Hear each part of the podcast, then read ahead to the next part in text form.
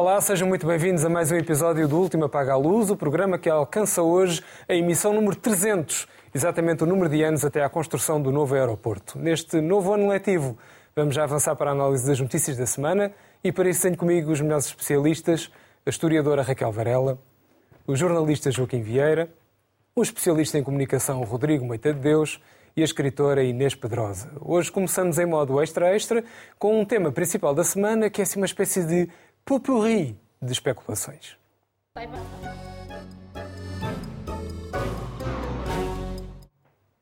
Estamos então de volta à antena depois do querido mês de agosto e, tendo em conta a época do ano, resolvemos especular. Afinal, o que vai trazer esta rentrée de 2022, depois de vermos uma Ministra da Saúde partida, uma Serra da Estrela em chamas, uma inflação nos tops, uma guerra que não termina e uns Coldplay que fizeram movimentar mais de 20 milhões de euros num par de horas. Afinal, o que é que o novo ano letivo promete, Raquel? Olá. Olá a todos depois das férias. E nós estamos a entrar na nossa oitava temporada do Último Apaga a Luz, não é? aquelas séries tipo os Friends ou assim. Obrigada a quem nos segue há tantos anos. Hum, eu, eu queria me centrar, quer dizer, eu, eu acho que isto tudo faz parte da longa e estruturada decadência do país, para o qual os políticos não têm nenhuma solução estrutural e uh, nós continuamos a viver um bocadinho diversos. Por exemplo, o caso da saúde é um caso que me preocupa particularmente. O dos fogos também, abordámo-o aqui uh, intensamente, mas eu acho que tudo isto faz parte da destruição e desagregação dos serviços públicos, da incapacidade das pessoas estarem bem nos seus locais de trabalho e, portanto, abraçarem causas e abraçarem com amor o seu trabalho. Portanto, há, um, é um, há, um, há, uma desorganização generalizada que, quanto a mim, começa nas chefias e, obviamente, termina nas más condições de trabalho uh, das pessoas. Mas o caso da saúde, eu queria em particular, em particular focar-me nele, que é um caso que eu acompanho muito há muitos anos. E, e não, e queria sentar. E não queria me centrar na questão da, da morte desta grávida, porque eu penso que isto realmente eh, eu fico muito incomodada, eu sou absolutamente contra esta ministra, acho o seu reinado desastroso. Basta perceber que Portugal é um dos países que teve medidas mais drásticas na pandemia e um dos piores ainda hoje. Portanto, nós continuamos com uma, uma sobremortalidade absolutamente, ou até agora, dita inexplicável. A minha hipótese é que o que nós estamos a assistir é uma degradação consistente dos cuidados de saúde que atinge particularmente os mais velhos e os mais pobres que não têm acesso a uma saúde digna a tempo e horas. Uh, e isto vai ter impacto na esperança média de vida, uh, de certeza absoluta. E felizmente o que nós temos é estatísticas razoavelmente certas sobre aquilo que é Covid e aquilo que não é Covid, embora também no Covid seja dos piores países face às medidas que tomou. Eu lembro, por exemplo, que a Espanha não confinou as escolas no segundo confinamento, Portugal fez isto quase quatro meses. Portanto, é, é, é, há aqui um problema estrutural. Uh, mas eu não, não, não acho nada decente olhar-se para uma tragédia como a morte de uma grávida, que eu lamento profundamente, mas do qual nós não sabemos uh, especificamente o que é que aconteceu para uhum. fazer um aproveitamento para atacar uma ministra, como eu digo, eu não concordo com ela.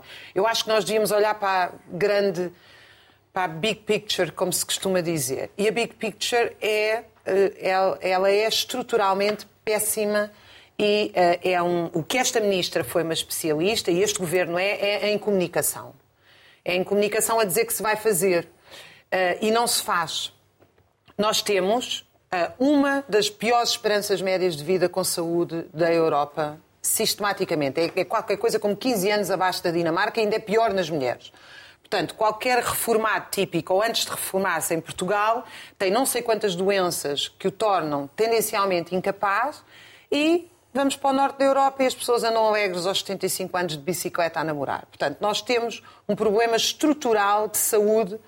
Isto eh, depois vê-se em indicadores muito concretos, que é as, eh, as, famílias portuguesas são das que mais gastam em toda a OCDE, nem sequer é na União Europeia, no setor privado, eh, ou seja, a consumir saúde em termos privados. E, no entanto, em termos relativos, nós temos dos impostos mais altos. Quer dizer, portanto, há aqui qualquer conta que não bate, que obviamente a conta hum. é a dívida privada transformada em dívida pública, qualquer coisa que eu ando aqui a falar já há sete Desde anos, e tempo, há, há, sete anos pelo menos, esta conta não fecha. Portanto, as pessoas pagam impostos, têm cada vez piores serviços em todas as áreas e uh, o que nós assistimos é uma espécie de um colapso dos serviços públicos que não se pode resolver, cortando ainda mais, uh, uh, vigiando ainda mais. Quer dizer, todo o problema está aqui. É um problema de condições de trabalho, é condições de autonomia, as pessoas sentirem-se bem, sentirem-se realizadas. E isto só pode ser feito com bons, com bons salários e ouvindo, escutando as pessoas nos seus locais de trabalho. O que nós temos, particularmente na saúde, neste momento, e eu trouxe este estudo que nós publicámos em 2015. Uhum. E que o trago não para fazer anúncio, coordenei-o na Universidade Nova de Lisboa para a Ordem dos Médicos, porque ele está, não, não ganha direitos de autor, está em acesso livre na internet e sempre, sempre esteve. E foi entregue a, a, pela Ordem dos Médicos aos, ao Ministro de então, há sete anos, onde nós temos com detalhe, em gráficos, Quantos médicos vão faltar no Serviço Nacional de Saúde e em que área? E, portanto, eu acho isto uh, vergonhoso. Acho que quem dirige o país devia ter vergonha, porque não é falta de saber. Nós sabemos exatamente, um bocadinho aquela frase do Almada, quando eu nasci, o que, tudo o que era importante ser dito já tinha sido dito, faltava era agir. Penso que é dele a frase que estou a parafrasear, não estou a, a citar exatamente. Portanto, nós conhecemos os problemas, nós conhecemos a estrutura. Dizer-vos também que estas contas não são complicadas de fazer, porque nós temos a estrutura etária da população trabalhadora, o mesmo se passa em relação aos professores. Aquilo que foi anunciado, que não vai haver falta de professores, vai haver falta de professores em massa. Porque as contas que foram feitas em junho não contam os que se vão reformar, as baixas médicas, etc. Portanto, Portanto não nós... uma reentrée luminosa não, o que eu acho incrível é o desplante e o descaramento de quem dirige politicamente o país, de continuar a dizer que tudo se corre bem, que está tudo a resolver-se, e depois esta, esta necro. É um bocadinho necrofagia ou necrologia política da imprensa, que é agarrar os escândalos e os epifenómenos e achar que isso é a explicação política do país. Essa não é a explicação política do país. Inês, o que é que vai trazer esta rentrée? Boa noite e bem-vindos também aos nossos telespectadores de volta a esta nossa mais uma temporada, nova temporada. O que é que vai trazer? Bem, para já vai trazer o tal dinheiro da bazuca e, uh, e já, já foram anunciados 2 mil milhões de euros para apoiar o rendimento das famílias por causa da inflação uh, que está galopante e vai continuar por causa da guerra, por exemplo. Uh, e, portanto, mas enquanto houver uh, esse apoio da bazuca, eu tenho a impressão que não vai ser tão grave, uh, não vai o impacto dessa inflação ser tão grave em Portugal. As, indicações, tudo, tudo indica que não, não será tão, tão grave como, como, se, como os piores os mais céticos previam. Eu, pelo menos, eu também gosto de ver sempre. É verdade que eu gosto de ver o copo meio cheio. Mas isto não quer dizer que esteja tudo bem. Claro que não está tudo bem. E, e esta semana assistimos a uma manifestação de, de, de uma espécie de prepotência do Primeiro-Ministro uh, orquestrada com uh, o Presidente da República, que já tinha dado muitas indicações para correr com a Ministra, que era demasiado popular para o gosto do Primeiro-Ministro, antes de mais, e se calhar para o gosto do, do Presidente da República também. No caso do Presidente da República é mais ele ser a favor do lobby da saúde privada e esta Ministra pode-se gostar mais ou menos da ação dela, dizer que ela podia ter feito mais ou menos, mas há uma coisa que é óbvia, é que ela não atendeu ao lobby da saúde privada, como não atendeu ao lobby das corporações uh, uh, do setor, que são setores da saúde e da educação altamente corporativistas, como já temos aqui falado muitas vezes, e portanto ela própria ocupou-se de um ponto de vista, se calhar, com alguma ingenuidade em relação ao que o Primeiro-Ministro lhe terá dito e ao que o Ministro das Finanças, sua sombra, eh, uma das suas sombras, porque há uma, há uma sombra permanente, a, a, a única mulher eh, que o Primeiro-Ministro apoia, apoiará sempre, que é a sua Ministra Sombra, porque as outras mulheres que entram no governo são para ser promovidas, aplaudidas, até serem estrondosamente deitadas ao chão. Isto é uma prática costista que não é de agora, já é muito antiga. A mim não me espanta, mas embora me, embora me, me assuste um bocadinho ver que a política continua a ser assim, e continua a ser assim particularmente para as mulheres. E, portanto, agora houve a renegociação das parcerias uh, público-privadas. Marta Temido sempre disse que o serviço privado devia ser apenas e só complementar e disse-o eh, até baseada no facto de que quando há crises graves é no público que as resolvem, é também por isso que o público parece caótico, porque quando há problema, o privado empurra os problemas, mesmo nas parcerias, os problemas graves, os mortos é para o público, porque o privado tem a sua clientela a proteger. Isto é em termos muito grosseiros, mas é, mas, mas é mais ou menos este o panorama. E agora, estamos à espera que Costa arranje um Ministro da Saúde que impeça paragens cardíacas em Portugal, com certeza vai encontrar, porque quando saiu Correia de Campos, eh, que foi muito contestado, em 2005, salvo erro, e era muito contestado porque, horror, estava a concentrar as maternidades e as crianças de Elvas nasciam em Badajoz, que era uma coisa que ofendia toda a sua nacionalidade nasciam para todos. em ambulâncias. Uh, e nasciam. Houve na altura sim, um mas nasciam em ambulâncias. em ambulâncias. Exato. Uhum. Portanto, mas depois nasciam no transporte, aqui também foi exatamente um caso de transporte, era gravíssimo. Assim que saiu o Correia de Campos, nunca mais nenhum bebê nasceu numa ambulância. As ambulâncias em Portugal, felizmente, são hospitais e esta grávida apareceram não sei quantos médicos depois, apareceram, sublinho, depois da ministra uh, se ter demitido, porque enquanto andaram nas redes sociais a chamar-lhe assassina, estava tudo calado. Mas apareceram a dizer que estavam um médico e duas enfermeiras nesse transporte porque não havia mais, estavam esgotadas uh, as incubadoras para o bebê que a nascer precisaria muito de uma incubadora e que nasceu e nasceu bem. E, portanto, até parece que o SNS não falhou, mas mesmo que tenha falhado, vamos ver se agora o próximo ministro já impede que, que, que aconteçam paragens cardíacas. Dizer também que se passou uma coisa, portanto, isto do ponto de vista do governo, da maneira. Porque é... Mas tu também não sabes se isso que estás a dizer foi o que aconteceu. Não, eu vi, eu vi na televisão. Inês, Médicos. desculpa, tem que haver uma. Tem que haver. Eu também não acho que se tenha que dizer que a responsabilidade foi da ministra no caso desta grávida. Agora, nós também não podemos dizer que correu tudo não, bem. Neste não sabemos, caso, tem que haver neste espaço. caso apareceram médicos a dizer foi isto feito. Ela apareceu com uma situação de pré-eclampsia, ela apareceu. Era uma grávida. Inês, que nunca tinha sido. Só estou a dizer que é. é Pronto, nós mas eu nem sequer quero perder tempo. Não, não devemos ir atrás da imprensa nem para um lado, tempo, nem, nem para o outro. Exatamente. E, portanto, eh, eu penso que ele, é claro que. O Primeiro-Ministro é que falou desse caso como sendo a gota d'água, não, não é? E era isso. isso o Primeiro-Ministro, o que fez de pior. Da... É que usou o, caso o como que fez de pior era até por aí que eu queria começar, mas vou acabar. Falou da gota d'água, que é, é de uma grosseria, porque dá a ideia, ela já tinha sido responsável por imensas mortes, esta foi a gota d'água, a expressão é dele. Uhum. Uh, e ainda disse, desta vez aceitei, tipo, eu já assegurei várias vezes e agora, tumba, deixei cair. Eh, o que é de uma. Hum, o que abre. Quando, se, quando nos queixamos da demagogia da extrema-direita, e eu queixo muito, não podemos, não podemos fazer a mesma coisa. E, portanto, o que eu acho muito grave neste momento é o Primeiro-Ministro estar a usar a maioria absoluta para ser tão demagogo como o líder da extrema-direita que eu não, cujo nome eu não evoco, como já sabem. Portanto, isso é gravíssimo do ponto de vista ético, porque favorece que depois nas redes sociais aconteça, com, é, como aconteceu com a ministra, como, aconte, ou como aconteceu com a primeira-ministra da Finlândia, por uhum. dançar. Mas pelo menos essa foi criticada, mas não foi chamada de assassina. Esta, além de ser chamada de assassina, aconteceu que ela, no dia seguinte, quando entrou no Ministério, tropeçou e caiu no chão. O Correio da Manhã, a televisão, estava lá, filmou e sempre que falava da saída da ministra, lá vinha a ministra a cair literalmente no chão. Depois houve quem fizesse fotografias e passasse o dia divertidíssimo com isso. Uhum. E eu acho que andamos numa. numa num, isso sim, num, num colapso ético gravíssimo no país e que não é, não é de agora. É um colapso que vem de quando se faz humor com pessoas a ser algemadas, sejam elas quem forem.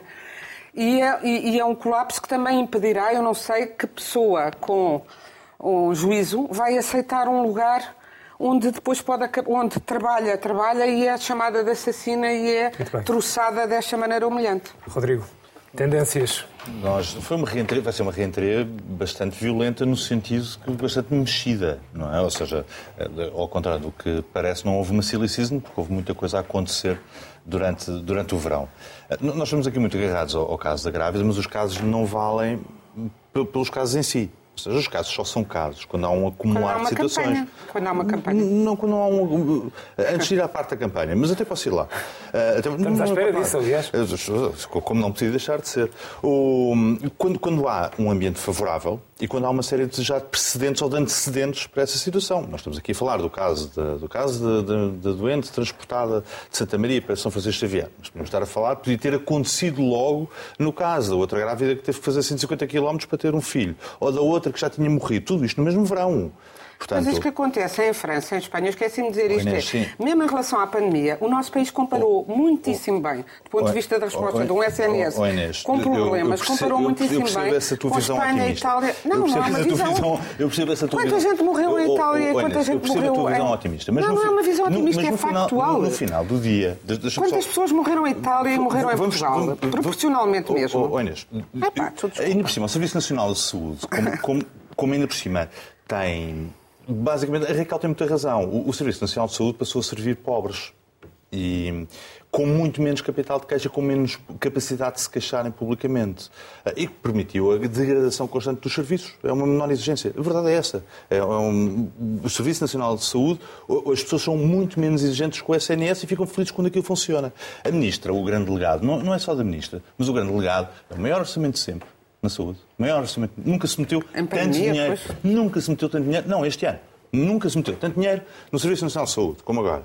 Nunca, se, nunca houve tantos médicos, nunca houve tantos enfermeiros, nunca houve tantos staff. Tantos médicos não é verdade. Uh, os, o número de médicos acho que é superior, por acaso. Os obstetras. Uh, depende, depende das classe. Depende, não, não, o número total é o, número total é o maior depende das especialidades. É mas há especialidades mas isso é irrelevante porque eles não estão tão poucas horas.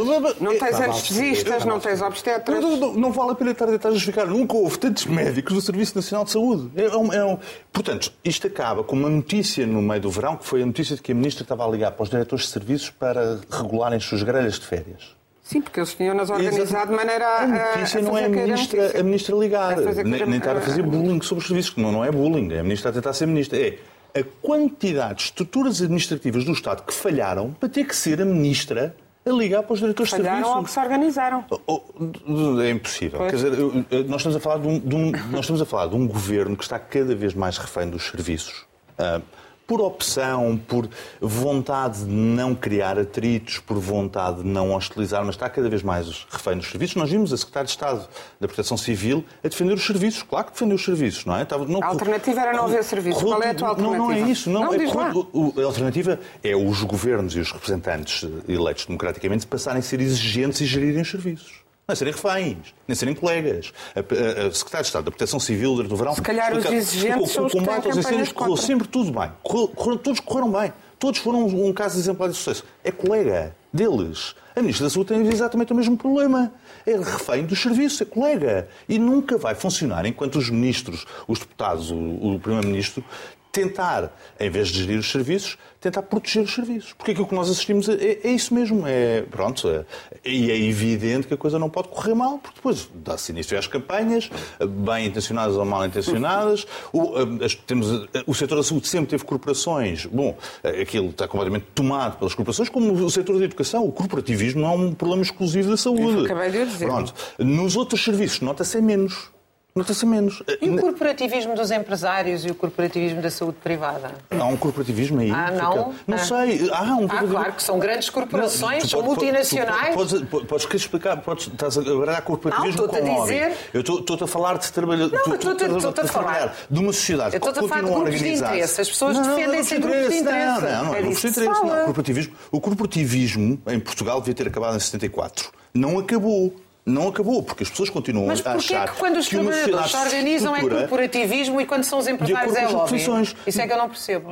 Mas os empresários têm lobby em Portugal? Eu não, não percebo. Não, eu não sei, tu, eu ligo a televisão, a única coisa que se fala é, é mais impostos sobre lucros extraordinários, imagina, imagina, é um lobby aquilo. Qual, não, qual é a alternativa? Até agora um, um é, lobby, esse lobby um... que tem garantido Olha, não que são os trabalhadores a pagar esta crise. Eu por acaso discordo, mas parece que o Costa não deixa, o Primeiro-Ministro não deixa fazer a taxação extraordinária dos lucros extraordinários.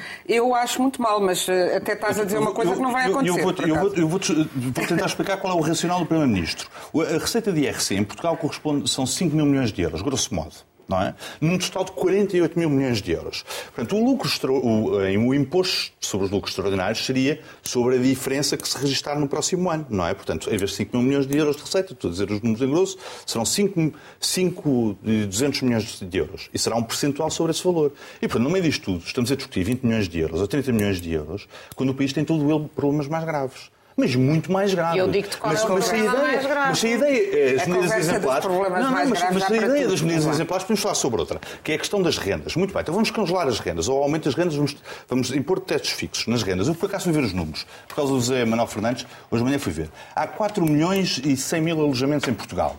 Inquilinos, portanto, pessoas que vão ser beneficiadas com a medida, há 1 milhão e 200 mil proprietários que vivem na sua própria casa, que pagam a sua renda ao banco, há 2 milhões e 900 mil. Mas nós continuamos a fazer política e medidas políticas por causa dos exemplos, não é? Para agradar à minoria que mais berra na televisão. Mais berra na televisão. E pronto, e enquanto for assim, para tentar tapar os buracos, é óbvio que o país não tem solução nenhuma. E chegamos com este cenário, o país sem soluções, são números, são números. Mais do dobro dos inquilinos. Regressamos para esta temporada nesta tónica solarenga. Realmente, parece que não há soluções. A ministra Marta Temido também não tinha soluções para a saúde. Uh, e nós nem sabemos qual é a, causa da, a verdadeira causa da demissão dela, que ela não explicou. Terá explicado a António Costa, mas uh, porquê agora, qual foi a, a tal gota d'água? Ele disse que a gota d'água uh, foi morrer a, a mulher. Provavelmente porque ele sabia alguma coisa que ela lhe terá dito no, no pedido de demissão, não sei, não faço ideia. Mas, uh, mas a verdade é que, começando por aqui, não é? Porque há muita coisa para dizer uhum. nesta a rentrée, de uma forma geral, as perspectivas da rentrée são de estado de emergência daqui para a frente. E, e, porquê? Porque há um senhor chamado Vladimir Putin que decidiu iniciar uma guerra na outra ponta da Europa para que nos vai afetar a todos nós, porque havia necessidade de um mundo democrático responder a esta agressão que era contra o direito internacional. E por causa disso é que vamos todos sofrer. E, portanto, não é a altura de pensar na resolução dos grandes problemas estruturais do país neste momento, porque temos que enfrentar este, este estado de emergência e vamos ter este estado de emergência durante muito tempo, como se vê agora pela discussão das questões que têm a ver com a energia. Uh, hoje, uh, curiosamente, a Rússia já disse que a suspensão do gasoduto Nord Stream 1, que era só por três dias para reparações, agora é por tempo indefinido. Isto só mostra a má fé. Portanto, já fecharam uh, a torneira da energia. A má fé do Kremlin em tudo isto. Fecharam a torneira e, portanto, a Europa vai ter que arranjar soluções para caso o gás os aprovisionamentos de gás na Europa até estão a correr bem, melhor do que se pensava eh, de início. Mas, de facto, é preciso encontrar respostas. Eh, e no campo, no que respeita a Portugal, como estamos na União Europeia, naturalmente, estamos também envolvidos em tudo isto. Uh, e temos que ser solidários. Eu acho muito bem que sejamos solidários, não podemos ser egoístas nesta, nesta matéria, até porque há uma questão de direitos fundamentais, direitos humanos e tudo isso, de valores de civilização que é preciso defender. Uh, mas os sinais em Portugal também não são positivos, até porque nós temos, a, a começar pelo próprio governo. Uh, é um governo que não teve estado de graça, existe, está, está no, no poder há cinco ou seis meses. E, tivemos já casos sobre casos. Eh, a questão entre António Costa e o, ministro Pedro Nuno Santos, por causa do aeroporto, isso não ficou resolvido, pois já deu uma péssima imagem, já falámos disso antes das férias, mas deu uma péssima imagem do funcionamento do governo. E agora junta-se também o caso da ministra Marta Temido, estou a falar só, só nestes dois. Admissão à uma e meia da manhã. Nunca tinha visto. Uma admissão à uma e meia, da, manhã. da manhã. E anunciado imediatamente. Isso faz supor que realmente a questão da morte grávida pode ter tido alguma influência. Portanto, é, Se calhar foi ver as, as redes sociais onde se, toda a gente, oh, onde 3 mil tu, pessoas que, a chamavam assassina. E uma ministra que se torna, oh, uma ministra da Saúde que gera de 11 mil milhões de euros, que se torna emocional por causa das redes sociais, é uma senhora que não Sim, pode ser ministra. Tu, tu achas que Lamento imenso. Uma ministra que... É ela que faz gerir o dinheiro dela, não o meu. Que dirigiu um combate contra, contra a pandemia. Sentiu-se não eh, apoiada. Estava sempre uh, sob fogo de muita gente, muitos grupos de interesse, etc. E agora admitir-se por causa da pressão das redes sociais. Eu dizer, acho que ela sentiu que já não tinha. Ela aí, ela deve ter tido. O ministro que se demite nestas circunstâncias, nós já não tem condições ela de ser deve, Ela teve a ingenuidade de achar que António Costa, digo eu, não o conheço, eu nunca, nunca falei com ela, deve ter achado que António Costa ia apoiar, como apoia Medina, como apoiou Cabrita, sempre, até porque ela foi, a meu ver, eh, candidamente inscrever-se no PS não devia porque no, quem se inscreve no PS, em particular mulheres, que estão cá fora e são úteis passam a ser uh, carne, para, carne para, para canhão. Mas sabem que isso no PS foi o António Costa que no Congresso do PS lhe entregou pois. o cartão de militante um momento simbólico. à frente de todos os congressistas. Eu Portanto. Isso quer dizer que António Costa protegeu Ora, e puxou muito por Marta Temido. Puxou não enquanto ela era popular. O tapete enquanto ela era popular. Agora, nota-se não... nota que António Costa ficou furioso com ela para ela se ter demitido. E agora vai obrigá-la a penar durante duas ou três semanas de para defender políticas, inclusive no Parlamento, eh, eh, sobre a saúde, com os quais, em princípio, ela já não tem nada a ver. Portanto, isto é uma espécie de castigo. Mas que foram feitas por ela. Ela, uh, ela trabalhou na, na revisão sim, dos que, estatutos do SNS que, e as políticas estavam em curso. Que, que moral, o moral, não digo a moral, que, com que moral é que Marta Temido, agora demitida, não é, vai defender a sua política na, na Assembleia da República. Os ministros não têm políticas. É, é um bocado, o governo é que tem. Está bem. Exatamente. Então, nesse, o, se o governo é que tem, uh, eu acho que era melhor ser o futuro ministro ou futura ministra da saúde a, a, ter essa missão e não aquela que já saiu. Isso teria menos grave.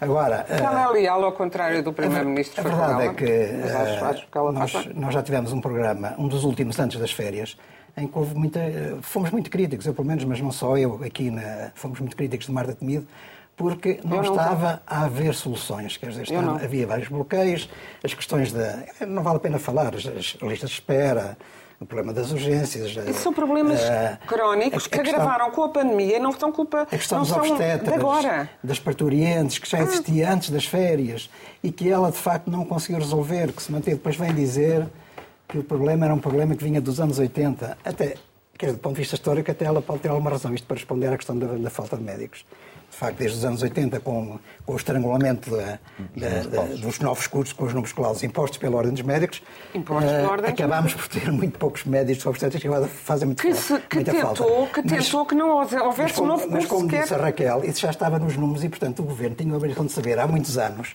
que este problema se ia colocar e, portanto, não era agora, perante a situação de emergência que ela já se manifesta, que vai tentar responder e não respondeu. Portanto, não a ministra chegou, a uma, chegou a uma situação que, de facto, não, não tinha, não tinha soluções. E depois a questão do, da saúde tem que ver com a articulação entre o Serviço Nacional de Saúde e, naturalmente, tudo o resto que trata de saúde em Portugal. Portanto, o Sistema Nacional de Saúde de um todo. E eu acho que a ministra nunca contou com isto na sua globalidade. Quer dizer, eh, sempre quis criar quase uma espécie de apartheid entre o setor privado e, e, o serviço público no que respeita à saúde. Quando, na verdade, público, é verdade, um país como o nosso é preciso aproveitar todos os recursos e, portanto, teria que se instaurar qualquer espécie de articulação que não existiu. Aliás, ela até acabou por, com os, contra os PPPs que havia uh, com, com, com, privados e alguns até parece que funcionavam, segundo os dados apurados do ponto de vista pediram científico. mais dinheiro, pediram uh, muito dinheiro e foi por isso que não, não renovaram Está bem, mas uh, pediram muito dinheiro. Mas como diz o, o, o, Ministro Medina, parece que é verdade, não é? Uh, o dinheiro até, não, é, até existe, não é? Portanto, o problema do Serviço Nacional de Saúde não é um problema de falta de dinheiro e está-se a investir mais na saúde em Portugal do que se investiu em todos os anos anteriores. Quer dizer, o, o, orçamento tem sempre vindo a crescer. Como é que com mais dinheiro depois as coisas não se organizam para que o sistema funcione eficazmente? Depois dizer que isto é um slogan, não é? Que é um dogma. Dizer que a saúde não é um negócio, como dizem os partidos de esquerda, e aliás, os partidos de esquerda, a sua pressão, uh, acho que contribuiu muito depois no tempo da geringonça para chegarmos a esta situação de bloqueio que temos agora. Uh, quer dizer, porque é que, mas porquê é que não pode ser um negócio? A alimentação é um negócio. Muitas coisas são um negócio. Porquê é que a saúde também não pode ser um negócio? Não quer dizer que não possam coexistir sistema, sistema privado e sistema público. Mas esta história de dizer, vir dizer que a saúde não é um negócio, lá está tudo isto. Contribui para os bloqueios e para não ajudar a resolver o, o problema. E já agora, do ponto de vista económico também, Joaquim. só para falar da questão que o, que o Rodrigo levantou da, da windfall tax, uh, eu acho que podia haver uma solução. Eu compreendo. Uh, o ministro António Costa quando diz que já impostos a mais sobre as empresas, porque há taxas sobre taxas e taxinhas e, e não sei o quê. No entanto, estamos a viver uma situação eh, de facto eh, excepcional em que os lucros das empresas, como até governos de direita e ministros de direita noutros países europeus reconhecem, eh, são excessivos e até obscenos, claro. aproveitando da tal crise que existe, sobretudo no, no, no campo da, da, energia. E, portanto, sem, sem prejudicar a atividade empresarial e a atividade das grandes empresas, que eu acho que são importantes para o funcionamento da sociedade e da economia concretamente, eu acho que se podia pensar no imposto num windfall tax, porque existe nos países. Os países liberais. Os outros países não têm o IRC que nós temos, até, quer dizer, Joaquim. Até os candidatos, nem até a carga fiscal que nós ao temos. Partido, à, liderança do Partido é Conservador é na, na Grã-Bretanha defendem isso. É não, mas podia-se pensar num, num imposto. Não tem da mesma uh, maneira, tem de outra. Desculpa, deixa-me só acabar esta sim, ideia. Sim, um imposto sobre os dinheiros que eram para distribuição de dividendos mas não sobre os dinheiros que eram. Vocês têm noção que em agosto eu paguei, eu distribuição paguei, de dividendos paguei e fundos de reserva conta de uma sociedade. Mas não sobre o dinheiro que era para investimentos. Lucros do próximo ano. Se os lucros Continuam, fossem... Continuamos nisto, Desculpa, nessa miséria. Não é miséria nenhuma. Se os lucros for... nós te... há muito dinheiro, há muitos lucros. Até o próprio Estado está a lucrar neste momento, como sabemos. Mas o Estado, está aliás... a mais impostos também por via do IVA. Muito bem. Mas, mas, mas, tem inflação. Raquel, queres mostrar um gráfico? Se, se o imposto for aplicado sobre, não for aplicado sobre o dinheiro que for para dividendos, uh, perdão, que for para investimento, isso até estimula o desenvolvimento. Eu penso só estimula o desenvolvimento. O Rodrigo e o Joaquim falaram do dinheiro e eu queria mostrar este gráfico é feito pelo Eugénio Rosa a partir de dados do Instituto Nacional de Estatística e o que vocês têm a azul é a despesa total do SNS, uhum. em amarelo as transferências do governo e o saldo negativo a vermelho. Ou seja, não vale a pena o governo dizer que transfere mais dinheiro, porque não transfere o dinheiro necessário, disparando a dívida do SNS. Portanto, e a segunda nota que eu queria deixar, ao oh, Rodrigo, já várias vezes debatemos isto aqui, não há mais médicos no SNS, porque isso é uma conta que tu percebes perfeitamente, portanto não vale insistir nessa demagogia. Porque os médicos que estão no SNS, metade estão em formação. Não são, não, médicos, não são médicos especializados que possam dar consultas regulares, ser diretores de serviço, criar equipas, etc. E uma boa parte Aliás, eu posso trazer os números nas próximas semanas, agora não os tenho, no, no, livro temos, mas não os tenho atualizados. São médicos que estão com um horário super incompleto. O SNS é um lugar onde vão fazer uma perninha, como aliás no tempo do Estado Novo, com, e depois vão para o privado multiplicar-se em não sei quantas clínicas, porque agora já não há clínica livre, os médicos viraram todos proletários do setor privado, que são eles no setor privado que impõem tempos de consulta, etc. E eu já agora aproveito para dizer que a saúde não deve ser um negócio porque ninguém deve ganhar dinheiro com a doença e com a vida dos outros. Ah, ah, pois. Então os médicos é passam a ser voluntários. ideológica. Não, é, é, é posição é um ideológica, mas os médicos não passam voluntários, não deve, os enfermeiros. Não deve ser um é? serviço, deve os médicos ser integralmente gratuito. Os médicos não são voluntários, os enfermeiros não são voluntários. Sim. Ganham, ganham, ganham ah, salário pago e, com os impostos Estás aqui todas as semanas a reclamar, a reclamar aumentos salariais. E depois a saúde é um negócio, claro. Estamos a voltar com grande vitalidade e com grande agitação, semelhança aliás, do que se passa com o SNS. Agora vamos rapidamente às gordas com as melhores manchetes da semana.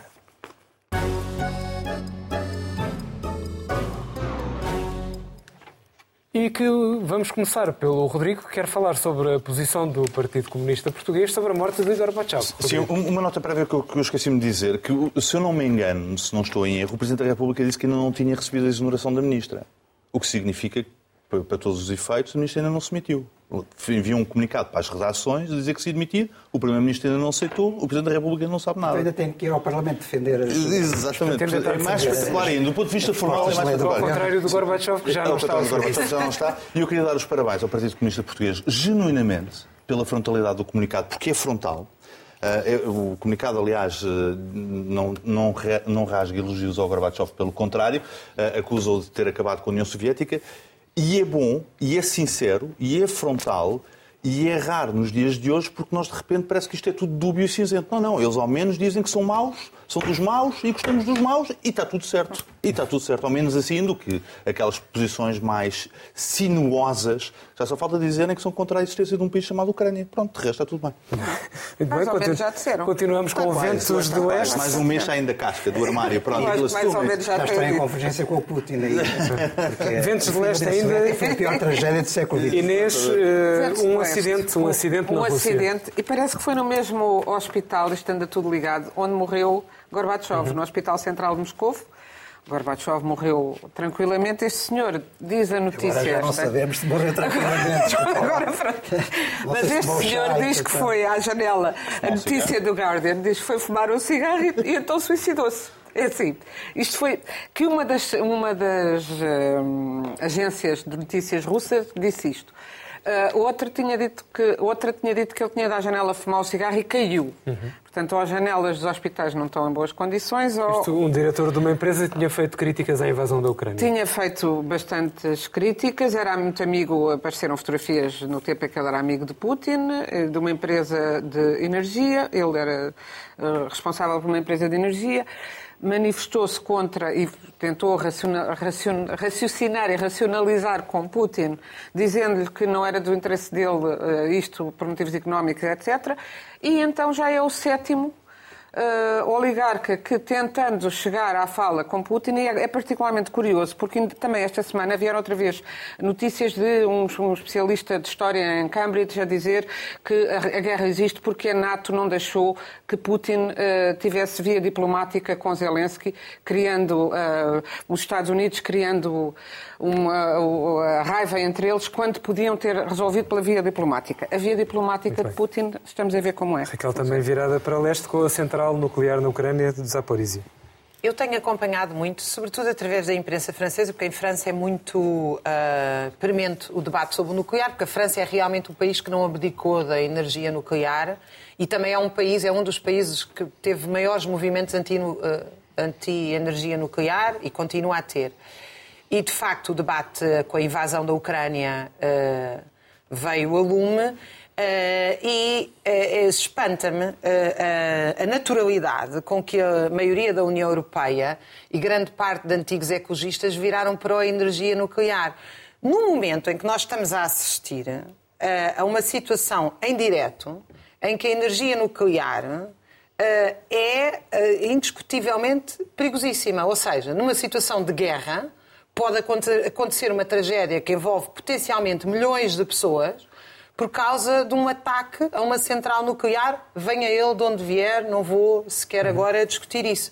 Portanto, acho absolutamente notável a pirueta ideológica que se fez, que é justamente quando, há, quando, quando a energia nuclear está à nossa frente como um perigo óbvio, indiscutível, vir-se colocar em cima da mesa a energia nuclear como solução para os uh, problemas bem, energéticos. rapidamente, Joaquim, com as eleições em Angola. Uh, houve eleições em Angola, já agora, como bem que se diga, isto foi um acontecimento importante desta, deste, deste verão. Um, uh, a UNITA uh, contesta a contagem. esta notícia do público de ontem, ontem, ontem, diz que a UNITA reclama mais 300 mil votos do que o resultado oficial das eleições. Este, hoje já veio o líder da UNITA reclamar a vitória do seu partido, apesar de, de o MPLA já ter sido oficialmente declarado pela Comissão Nacional Eleitoral como vencedor. Um, acho que há aqui alguma coisa por esclarecer.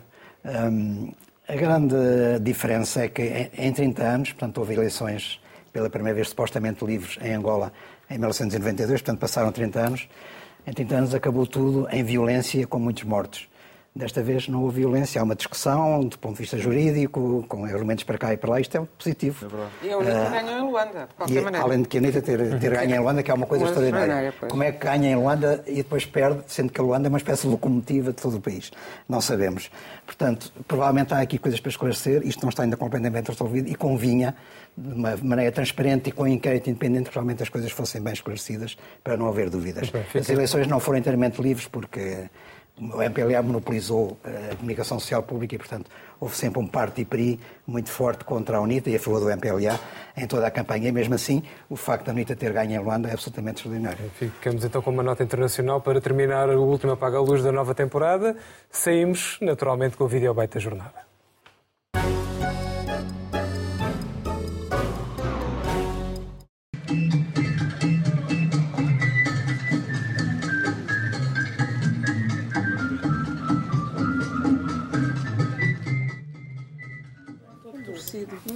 Ao menos não a deixou cair, como a Ministra da Saúde. Despedimos com amizade. Até para a semana.